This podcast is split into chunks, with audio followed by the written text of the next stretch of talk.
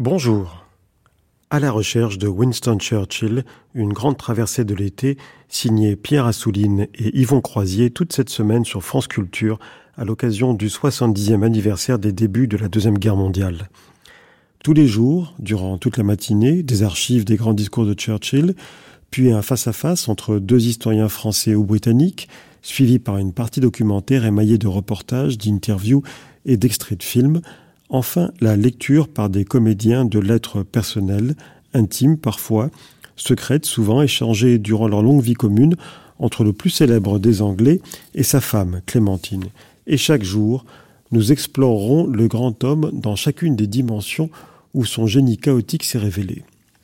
Aujourd'hui, cinquième et dernier épisode de notre série, Le mythe fait homme, le grand homme face à sa légende, l'invention de son personnage par lui-même et par les Anglais dès les lendemains de sa disparition à 90 ans en 1965. Nous le retrouverons dans ses propres mots, par sa voix, à travers son verbe, qui a beaucoup fait pour sa légende, puis à 10 heures, dans un débat entre deux historiens, François Kersaudy et Anthony Rollet, après quoi nous partirons sur les traces de Churchill, sur ses lieux familiers à Londres, avant de l'écouter entamer une conversation épistolaire avec sa femme qui durera quelques décennies. Mais tout de suite, les archives.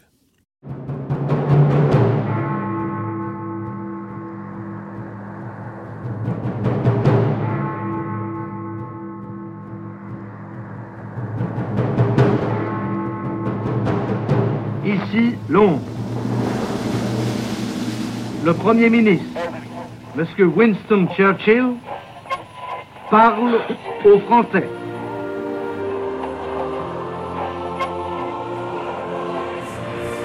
Français. C'est moi, Churchill, qui vous parle.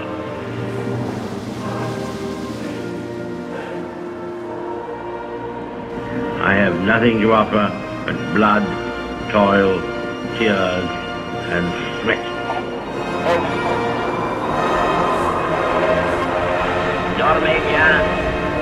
Rassemblez vos forces pour l'aube, car l'aube viendra. Elle se lèvera, brillante pour les braves, douce pour les fidèles qui auront souffert. À la recherche de Winston Churchill. Pierre Assouline, Yvon Croisier. Let us therefore brace ourselves to our duty. So bear ourselves that if the British Empire and its Commonwealth last for a thousand years, men will still say, this was their finest hour.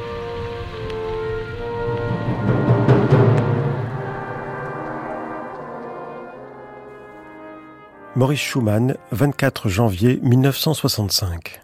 Churchill devrait être avant tout, pour la France, l'homme du 7 août 1940. On sait dans quel malheur était alors la France et dans quel péril était la Grande-Bretagne. Or, Winston Churchill choisit cette date pour renouer l'entente cordiale en signant avec le général de Gaulle, moins de deux mois après le 18 juin, un accord par lequel l'Angleterre s'engageait à rétablir, après la victoire, la France dans sa grandeur et dans son intégrité. Rien n'y manquait, pas même l'allusion à l'Alsace et à la Lorraine.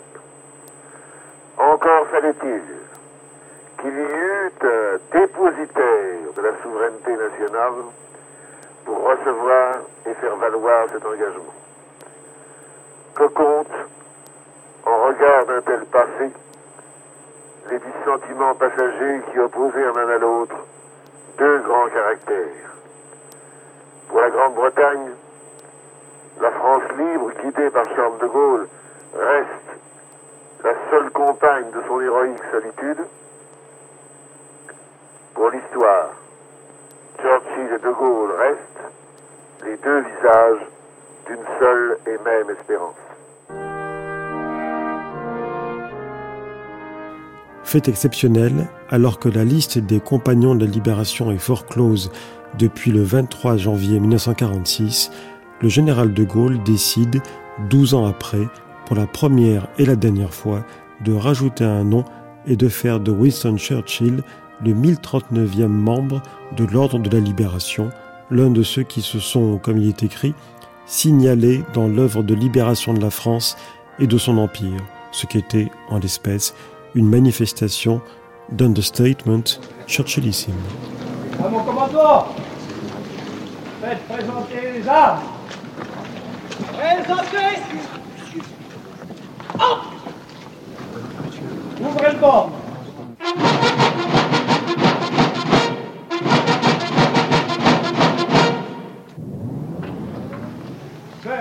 Winston Churchill, nous vous reconnaissons comme notre compagnon pour la libération de la France, dans l'honneur et par la victoire. Voici que Sir Winston se lève et s'apprête à adresser quelques mots. Monsieur le Président, Mesdames et Messieurs, I'm going to speak English today. Aujourd'hui, je vais parler en anglais. J'ai souvent fait des discours en français, mais c'était en temps de guerre.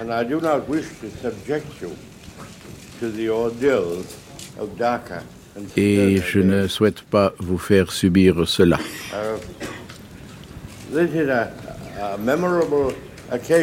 C'est pour moi une occasion mémorable.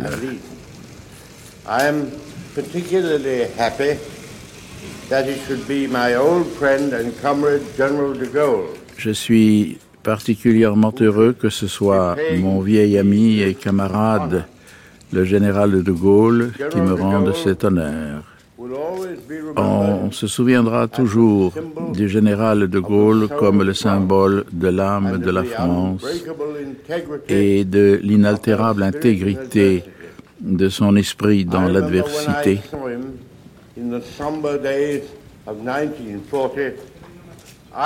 Je me souviens, lorsque je l'ai vu pendant l'été 1940, j'ai dit, voici le connétable de la France. Il a été à la hauteur du titre.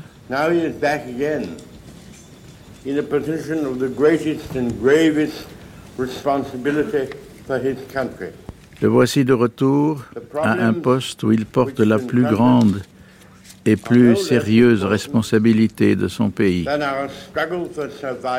Les questions qui nous ont opposées ne sont plus rien par rapport à notre lutte pour la survie d'il y a 18 ans.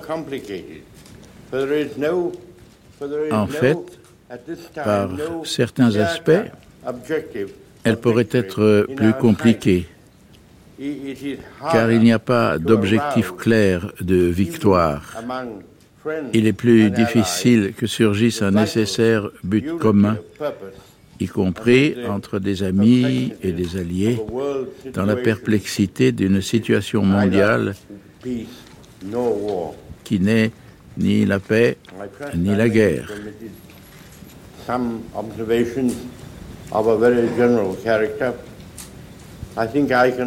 Je me permets quelques observations très générales. Je crois pouvoir affirmer que j'ai toujours été un ami de la France. Votre grand pays et son peuple courageux ont tenu une place importante dans mes pensées et dans mon cœur. Dans tous les grands événements, nous avons été associés dans le dernier quart de siècle. Certains ont été terribles. Ils ont apporté de grandes souffrances au monde et à nos peuples.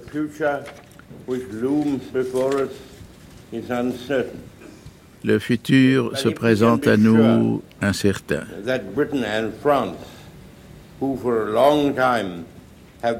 Mais si nous pouvons être sûrs que la Grande-Bretagne et la France qui ont été pendant longtemps les avant-gardes du maintien de la civilisation, restent associés avec leurs empires, notre ami américain et nos autres alliés. Alors nous avons de quoi nourrir non seulement une grande confiance, mais même de hautes espérances et des espérances durables. Je vous remercie tous pour l'honneur que vous m'avez fait. Vive la France!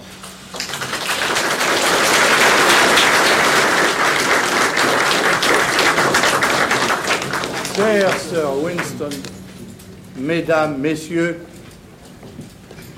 ce que Sir Winston Churchill vient de dire mérite d'être gravé comme les paroles qu'il a prononcées dans les moments les plus importants et les plus graves.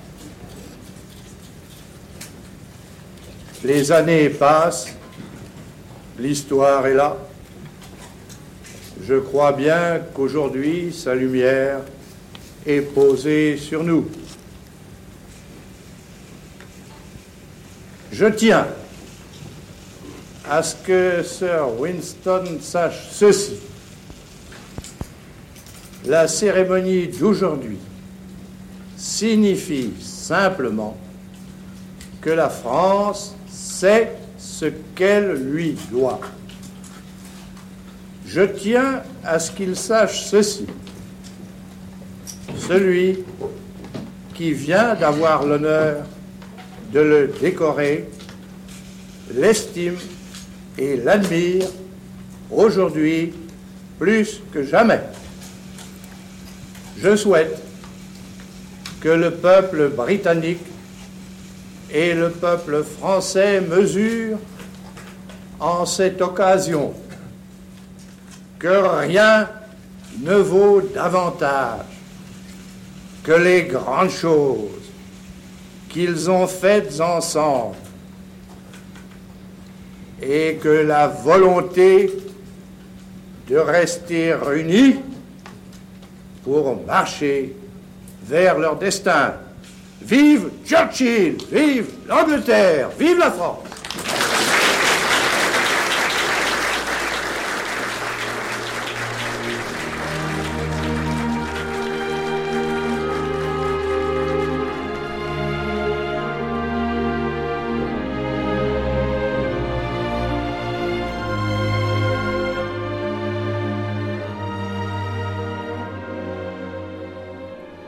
40 ans après, le 11 novembre 1998, la reine Elisabeth II d'Angleterre inaugurait la statue de Winston Churchill à Paris par un discours pratiquement entièrement en français en présence du président Chirac. Monsieur le Président, Messieurs les Premiers ministres, Monsieur le maire, Excellences, Mesdames et Messieurs,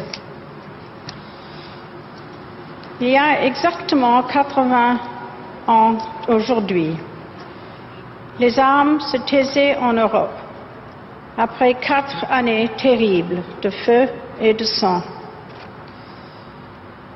Huit millions d'hommes étaient morts. En une seule journée de l'été 1916, dans la Somme, 56 000 jeunes Britanniques avaient été tués ou blessés. En une seule bataille, à Verdun.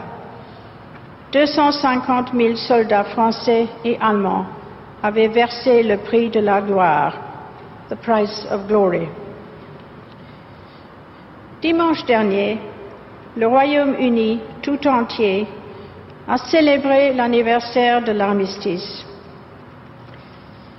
J'ai déposé solennellement une couronne au monument du cénotaphe, comme je l'ai fait pratiquement tous les ans depuis que je suis reine, en souvenir de tous ceux qui sont tombés au champ d'honneur. Ce matin, j'ai eu le privilège de participer avec le président Chirac à l'Arc de Triomphe, à la cérémonie en hommage aux soldats inconnus, puis d'honorer la mémoire de Clémenceau au pied de sa statue. This afternoon, I will join President McAleese of Ireland. je vais rejoindre la présidente de la République d'Irlande pour un geste hautement symbolique de reconnaissance envers tous nos compatriotes qui ont donné leur vie dans cette guerre. Ensuite, à la tombée de la nuit, je serai présente à Ypres, à la porte de Ménin, où tous les soirs, sans exception, le clairon sonne en l'honneur des soldats alliés. Comme l'écrit le poète, ils ne subiront ni les atteintes de l'âge, ni l'outrage des ans. Au coucher du soleil et au matin, nous nous souviendrons d'eux. Je sais que Winston Churchill, le Premier ministre qui m'a guidé avec tant de sagesse et d'humour durant les premières années de mon règne, m'aurait conseillé de rendre cet hommage spécial pour le 80e anniversaire de l'armistice. Avec sa voix forte, ses expressions évocatrices et son œil malicieux, il aurait approuvé cet hommage à un chapitre de cette histoire qui lui tenait tant à cœur. Il aurait aussi voulu me rappeler que c'était aussi un 11 novembre, il y a 54 ans, que le général de Gaulle et lui ont descendu les Champs-Élysées ensemble à la fin du deuxième grand conflit qui a déchiré jusqu'au cœur de l'Europe.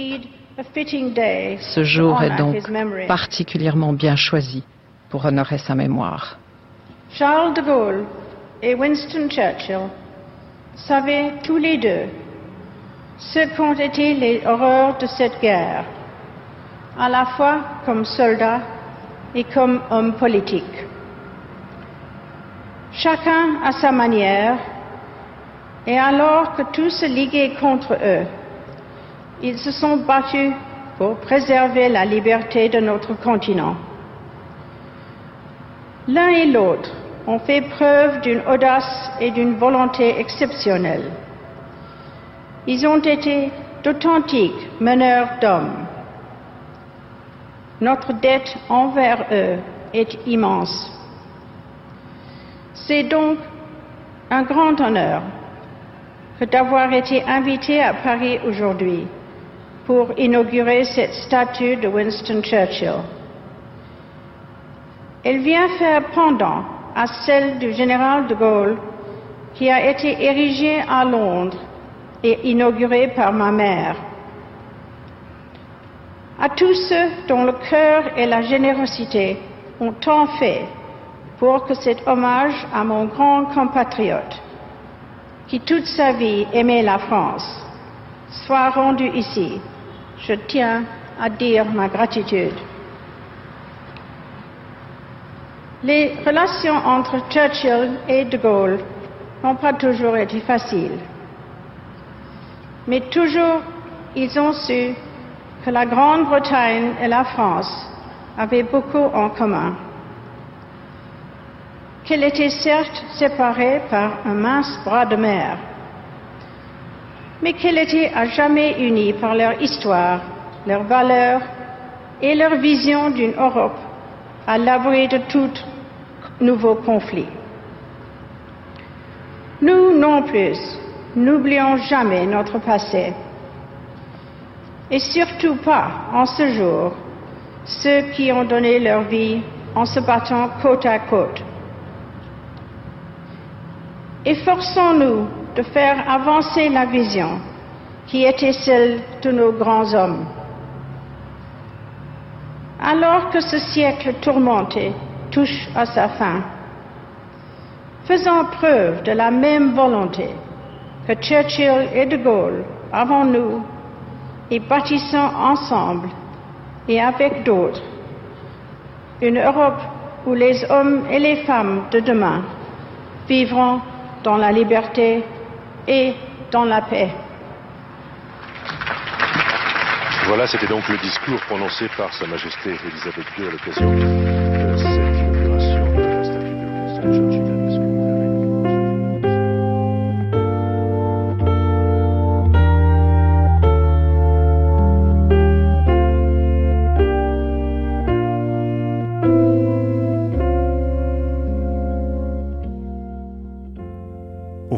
c'est à cela qu'on reconnaît la grandeur d'un homme d'État par rapport au calcul d'un politicien. Sa manière d'exprimer son inquiétude et ses doutes au moment où nul ne veut en entendre parler. C'était le discours de Fulton le 5 mai 1946.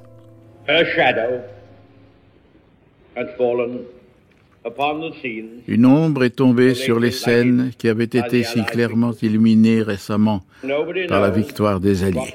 Personne ne sait ce que la Russie soviétique et son organisation communiste internationale ont l'intention de faire dans l'avenir immédiat, ni où sont les limites, s'il en existe, de leur tendance expansionniste et prosélytique.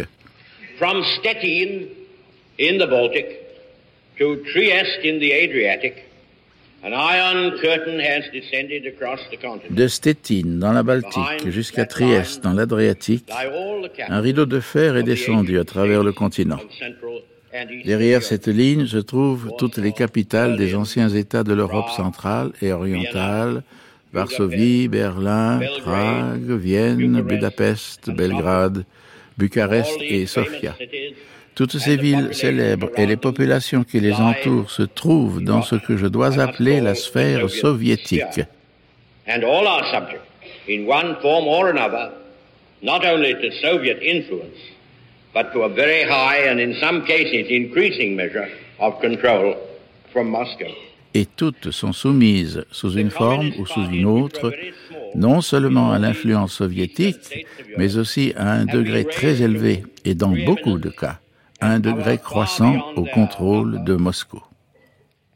Les partis communistes, qui étaient très faibles dans tous ces États de l'Est européen, se sont vus élevés à une prédominance et un pouvoir bien au-delà de leur importance numérique et cherchent partout à accéder à un contrôle totalitaire. Des gouvernements policiers dominent dans presque tous les cas et jusqu'à présent, à l'exception de la Tchécoslovaquie, il n'y a pas de vraie démocratie. J'ai senti qu'il était de mon devoir d'attirer votre attention sur l'ombre qui, à l'ouest comme à l'est, tombe sur le monde.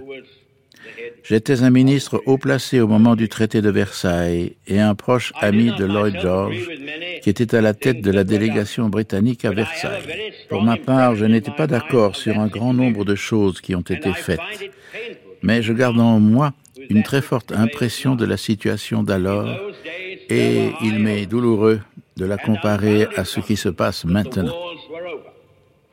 À ce moment-là régnaient de grands espoirs et une confiance illimitée que les guerres étaient finies et que la Société des Nations allait devenir toute puissante. Je ne retrouve ni de sens à cette confiance, ni même ces espoirs dans le monde inquiet d'aujourd'hui. Si nous adhérons loyalement à la Charte des Nations Unies et si nous avançons avec une force calme et sobre, en ne convoitant ni le territoire ni les trésors de personne, en ne cherchant pas à imposer un contrôle arbitraire sur les pensées des hommes, si toutes les forces et les convictions morales et matérielles de la Grande-Bretagne se joignent aux vôtres dans une association fraternelle, alors les routes de l'avenir deviendront claires, non seulement pour nous, mais pour nous tous, non seulement pour le présent, mais pour le siècle à venir.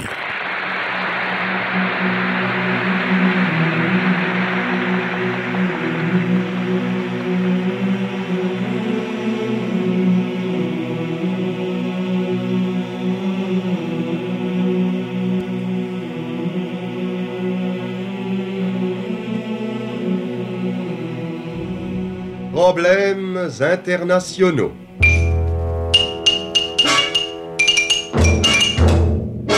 Un magazine de l'actualité radiophonique dirigé par André Blanc.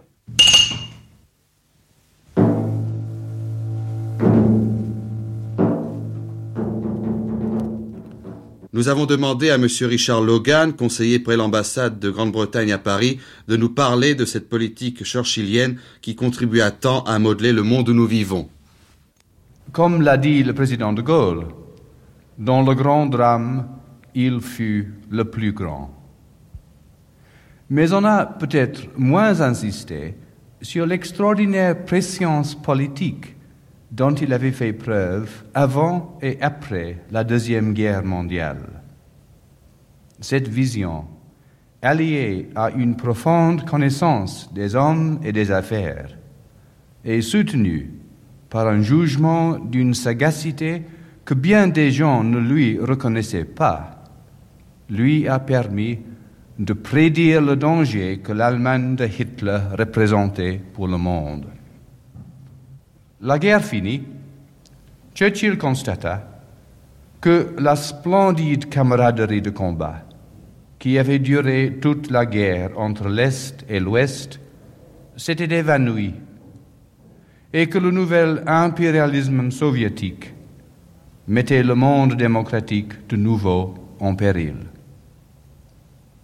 Ce fut dans le célèbre discours de Fulton aux États-Unis en mars 1946 qu'il lança publiquement sa première et dramatique mise en garde.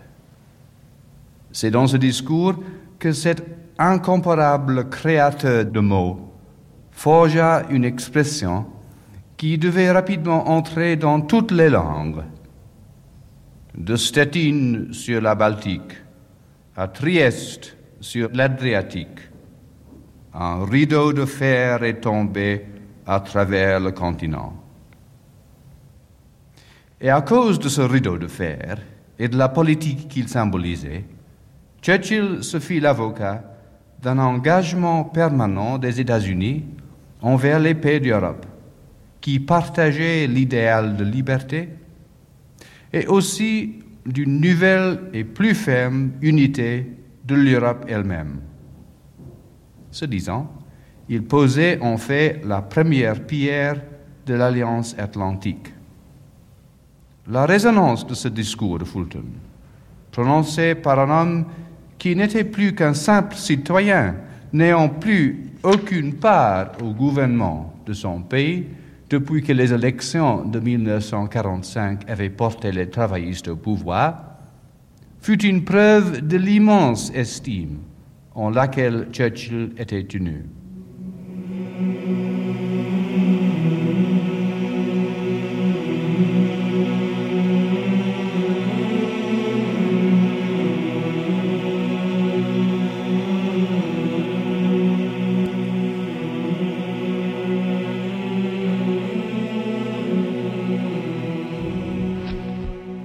Metz, juillet 1946. Metz reçoit M. Winston Churchill, le chef d'État qui symbolisera toujours la résistance anglaise à l'heure où l'Allemagne croyait avoir gagné la guerre et commençait au contraire à la perdre. M. Churchill, sans son cigare cette fois, mais toujours avec son sourire, se rend à l'hôtel de ville, où il prononce dans un français incertain mais charmant des paroles dont la cordialité et la bonhomie doivent aller au cœur de tous.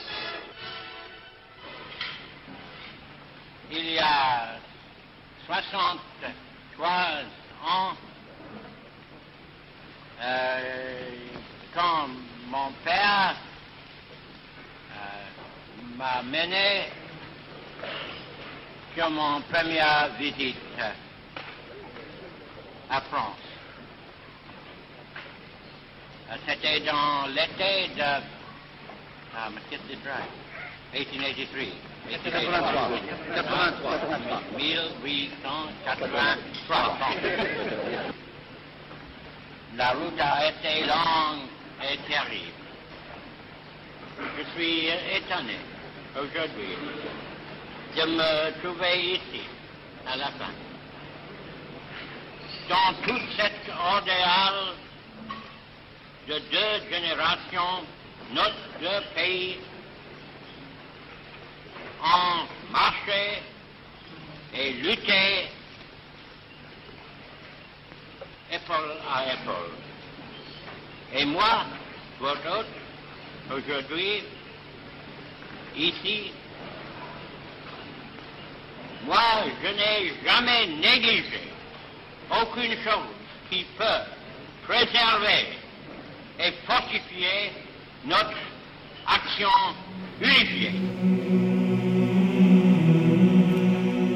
Ne jamais oublier ce paradoxe en vertu duquel si Churchill avait l'habitude de dicter ses livres, il mettait un soin particulier à écrire lui-même ses discours à la main, comme si cela seul comptait vraiment. Et l'on y sent bien sa patte, son style, de plus en plus pessimiste, noir même, comme en ce jour de septembre 1946 à Zurich. I wish to speak to you the tragedy of Europe. Je voudrais vous parler de la tragédie de l'Europe.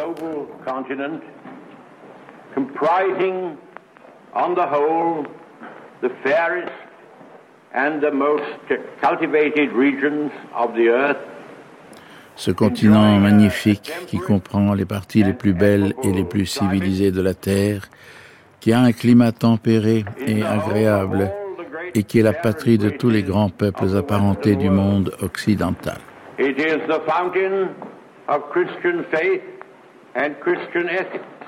L'Europe est aussi le berceau du christianisme et de la morale chrétienne le point de départ de la plus grande partie de la culture, des arts, de la philosophie et de la science du passé et du présent.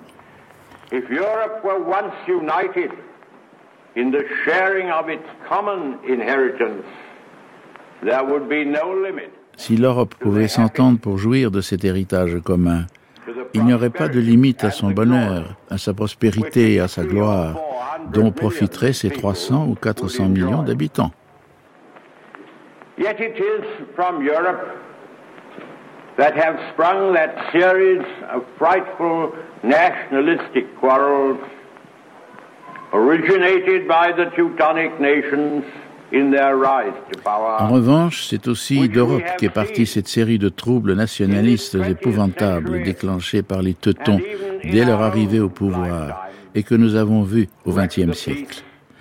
La paix a été ainsi troublée et les perspectives de l'humanité entière réduites à néant.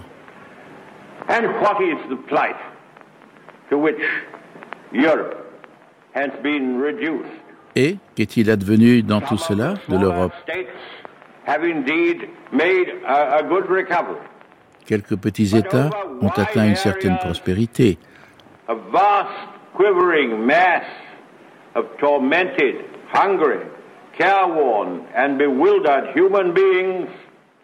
Mais de vastes régions de l'Europe offrent l'aspect d'une masse d'êtres humains torturés, affamés, sanglotants et malheureux, qui vivent dans les ruines de leurs villes et de leurs maisons et doivent assister à un nouvel amoncellement de nuages de tyrannie et de terreur. Among the victors, there is a babel of voices. Among the vanquished, Parmi les vainqueurs, c'est un brouhaha de voix. Chez les vaincus, silence et désespoir.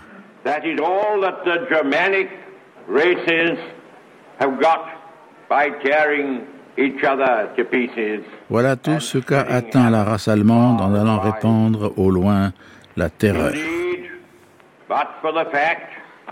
That the great republic across the Atlantic Ocean has at length realized that the ruin la Grande République, au-delà de l'Atlantique, a compris avec le temps que la ruine ou l'esclavage de l'Europe mettrait en jeu son propre destin, et elle a alors avancé une main secourable, faute de quoi une sombre période se serait annoncée avec toutes ses horreurs.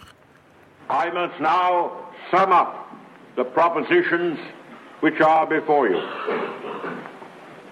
Our constant aim must be to build and fortify the strength of the United Nations Organization. Il faut que notre but permanent soit d'accroître et de renforcer la puissance de l'ONU.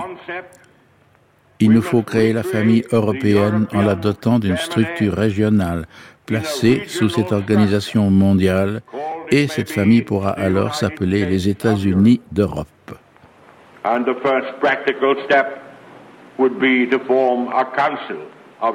Le premier pas pratique dans cette voie est la constitution d'un Conseil européen. Si, au début, tous les États européens ne veulent ou ne peuvent pas adhérer à l'Union européenne, nous devrons néanmoins réunir les pays qui le désirent et qui le peuvent.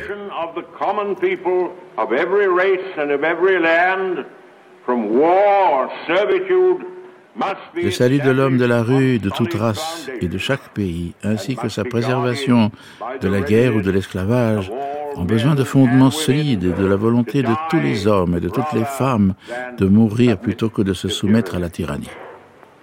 In all this urgent work, France and Germany must take the lead together. Dans cette tâche impérieuse, il faut que la France et l'Allemagne s'associent. La Grande-Bretagne, la famille des peuples britanniques, la puissante Amérique et, j'en ai confiance, la Russie aussi, tout serait alors pour le mieux, doivent être les amis et les soutiens de la nouvelle Europe et défendre son droit à la vie et à la prospérité.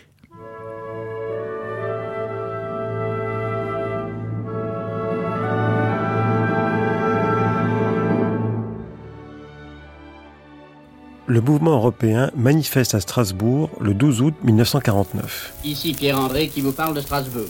Strasbourg où a eu lieu aujourd'hui une première et grande manifestation publique du mouvement européen. Messieurs Winston Churchill, Paul Reynaud, Paul-Henri Spaak, Hendrik Broekmans de la délégation des Pays-Bas, Stefano Iacchini de la délégation italienne et Monsieur Kraft pour le Danemark ont pris la parole au balcon de l'Aubette, place Kléber, devant plusieurs milliers de personnes. M. Churchill a su prouver une fois de plus, par des paroles vigoureuses, pleines d'humour, mais de franchise aussi, qu'il était bien un des plus grands promoteurs de l'idée d'Union européenne. C'est M. Charles Fry, maire de la ville de Strasbourg, qui présente M. Churchill. Et maintenant, je vais passer la parole à un orateur que je me garderai bien de vous présenter.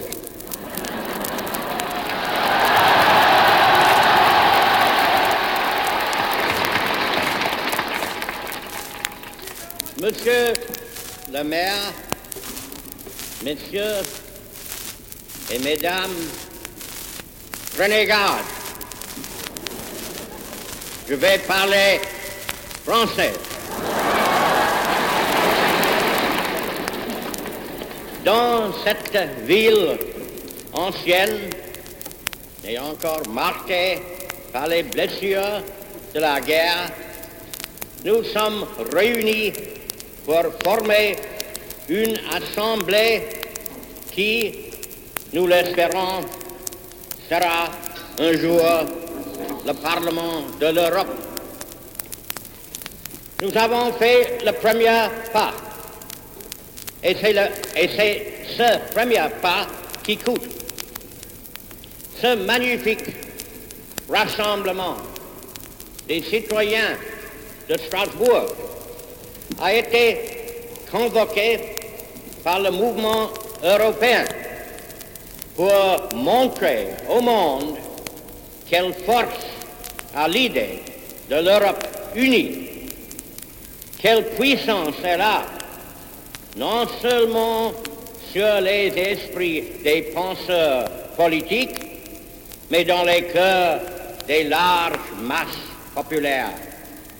Dans tous les pays de l'Europe où les peuples sont libres d'exprimer leur opinion. Et pour finir, je demande l'aide de cet vaste rassemblement de citoyens de Strasbourg. Vous faites partie de ces énormes masses d'hommes que nous affirmons représenter et dont nous avons le devoir de défendre les droits et les intérêts. Il y a en Europe, des deux côtés du rideau de fer, des millions de simples foyers dont tous les cœurs sont avec nous. Ne leur donnera-t-on jamais une chance de prospérer et de fleurir? Ne vivront-ils jamais dans la sécurité Ne pourront-ils jamais jouir les simples joies et des libertés que Dieu et la nature leur ont accordées?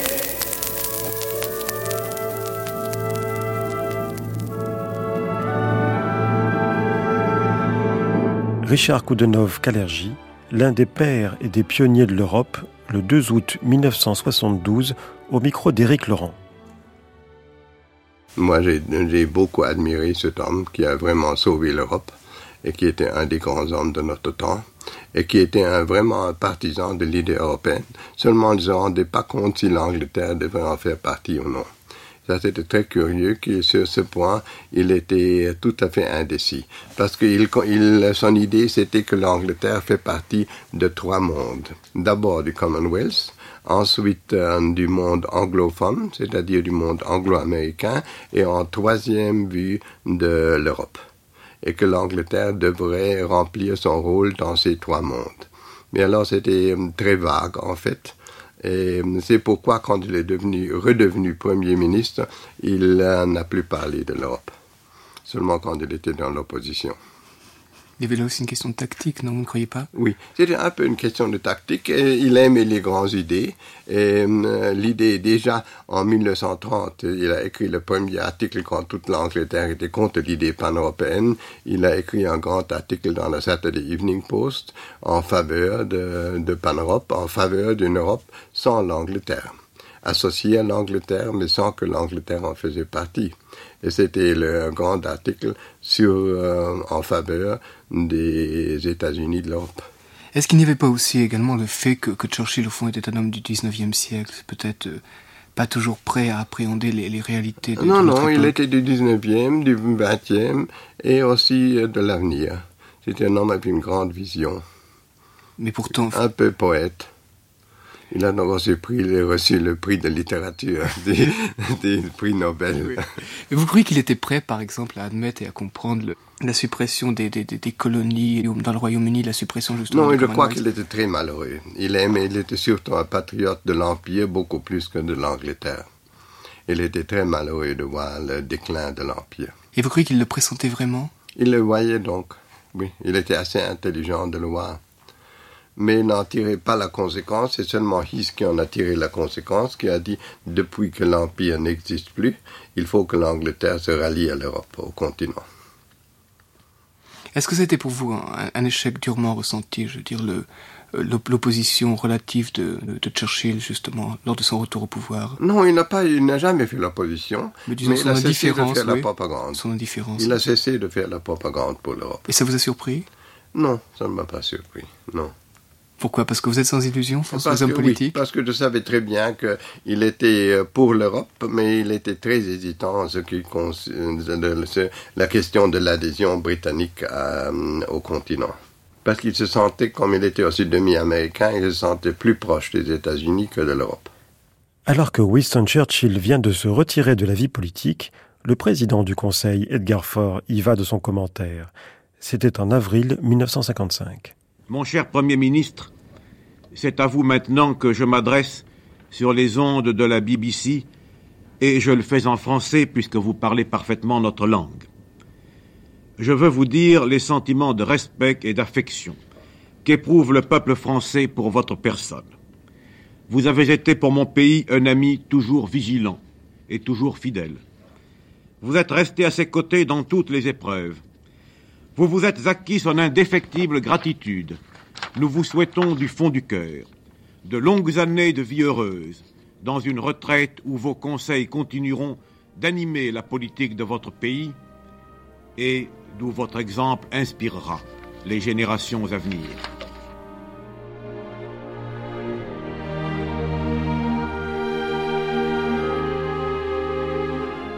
Cette fois, c'est la retraite, la vraie, contrainte et forcée et Churchill se remet avec difficulté d'un accident vasculaire cérébral.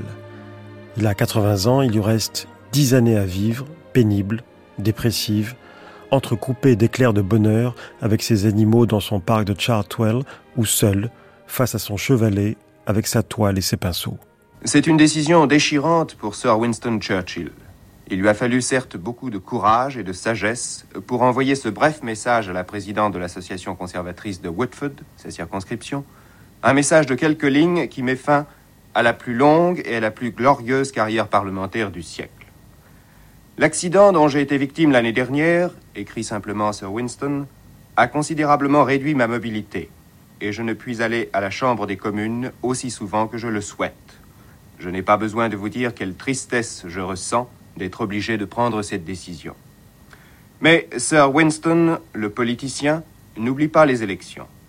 Je veux, dit-il, donner le temps aux candidats que vous choisirez de se faire connaître et apprécier.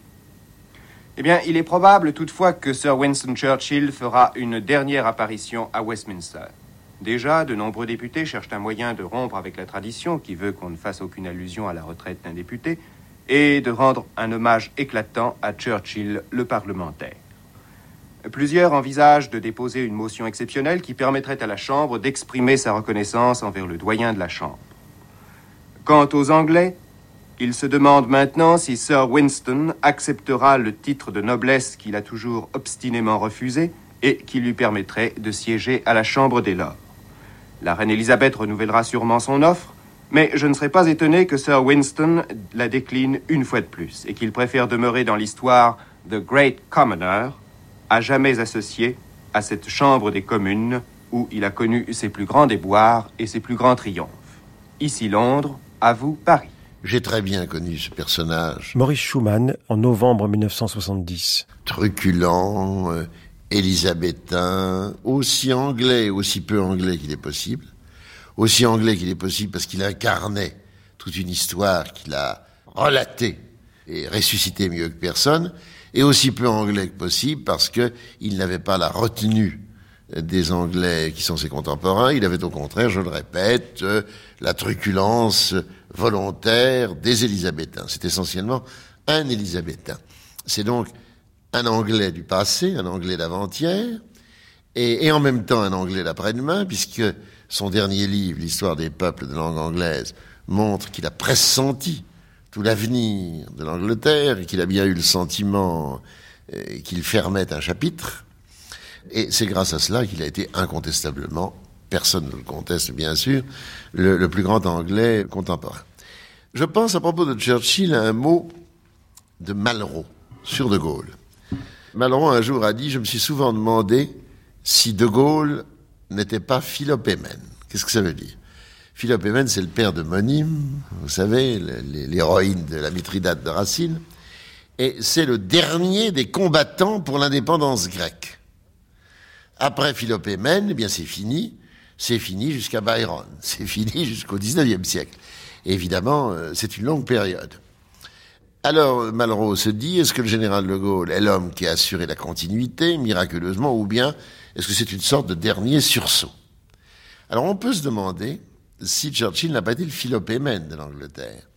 Nous avons encore connu, il n'y a pas tellement longtemps, une Angleterre au pied de laquelle se trouvait pratiquement le monde entier. On finissait des articles en disant le sort qui attend en définitive tous les ennemis de l'Angleterre. Et de fait, l'Angleterre perdait toutes les batailles sauf la dernière, et on savait d'avance qu'elle gagnerait la dernière. Aujourd'hui, on ne peut pas dire que dans le monde contemporain, l'Angleterre joue un rôle prédominant. Elle n'est pas un des deux super grands et elle n'a pas une politique, ou tout au moins elle n'a pas toujours une politique originale, spécifique, comme celle qu'essaie d'avoir la France, si bien que dans les assemblées internationales, par exemple, euh, elle pâtit d'un certain effacement. Churchill était parfaitement conscient de cela et il se considérait comme l'expression de ce phénomène historique. Pourquoi? Parce qu'il était anglo-américain. Son père était un homme d'État anglais, sa mère était américaine. Et son dernier livre s'appelle L'histoire des peuples de langue anglaise. Et il a incontestablement senti que pour survivre à son niveau, l'Angleterre qu'il avait sauvée, en sauvant le monde, devrait transposer en quelque manière l'image qu'elle se faisait d'elle-même à l'échelle du monde anglo-saxon pris dans son ensemble. Et ceci est très grave. Car ça explique que dans son discours de Zurich en 1946, Churchill ait dit aux Européens, unissez-vous et non pas unissons-nous. Cela explique que, comme le général de Gaulle le rappelle dans le dernier volume de ses mémoires, il lui a dit, vous savez, chaque fois que j'aurai à choisir entre l'appel du continent et l'appel du grand large, c'est l'appel du grand large que j'entendrai. Et le problème aujourd'hui, le problème auquel moi j'ai à faire face, moi qui suis essentiellement anglophile, au moment où la candidature britannique au marché commun va entrer dans sa phase décisive. Nous nous parlons d'ailleurs à la veille du jour, un ministre anglais va avoir avec moi sur ce problème une conversation peut-être déterminante. Mon problème, c'est justement de savoir si l'Angleterre est churchillienne au sens où Churchill agissait pensait et écrivait dans les dernières années de son existence. Le paradoxe est le suivant. Alors que pour moi, l'Angleterre, c'est l'Angleterre de 40, l'Angleterre que j'ai admirée par-dessus tout, dont j'ai partagé les épreuves, ou bien la branche de l'alternative choisie est la branche churchillienne. Et dans ce cas, l'entrée de l'Angleterre dans le marché commun sera sans lendemain et probablement sans signification. Car on n'entre pas seulement dans le marché commun pour euh, abolir les barrières douanières. On ne peut abolir les barrières douanières que si on entre dans un système qui a une finalité. Une finalité économique, bien sûr, une finalité sociale, mais aussi monétaire, mais par-dessus tout une finalité politique. Ça veut dire, entrer dans le marché commun pour l'Angleterre, j'entends l'appel du continent de préférence à l'appel du grand large. Ou bien au contraire, c'est la philosophie churchillienne qui l'emporte, et alors, dans ce cas, il se passera tôt ou tard ce qui s'est passé après la fameuse entrevue de Rambouillet entre Macmillan et le général de Gaulle, qui a été suivi de l'entrevue de Nassau entre euh, le président Kennedy et le même monsieur Macmillan, c'est-à-dire qu'en définitive, l'appel du grand large a été le plus fort. Alors voyez-vous, il n'y a pas d'homme que j'ai sur le plan humain plus admiré que Churchill, il n'y en a pas envers lequel j'ai une plus grande dette de gratitude, il se croyait européen parce qu'il était pour l'union des Européens entre eux, mais il n'était pas européen en ce sens qu'il n'était pas pour l'entrée de l'Angleterre dans une communauté européenne. Et le paradoxe euh, de mon actuelle carrière, c'est que dans la mesure même où je suis anglophile, ce n'est pas le Paris churchillien, mais au contraire l'autre Paris sur lequel je suis obligé de reporter mes espérances.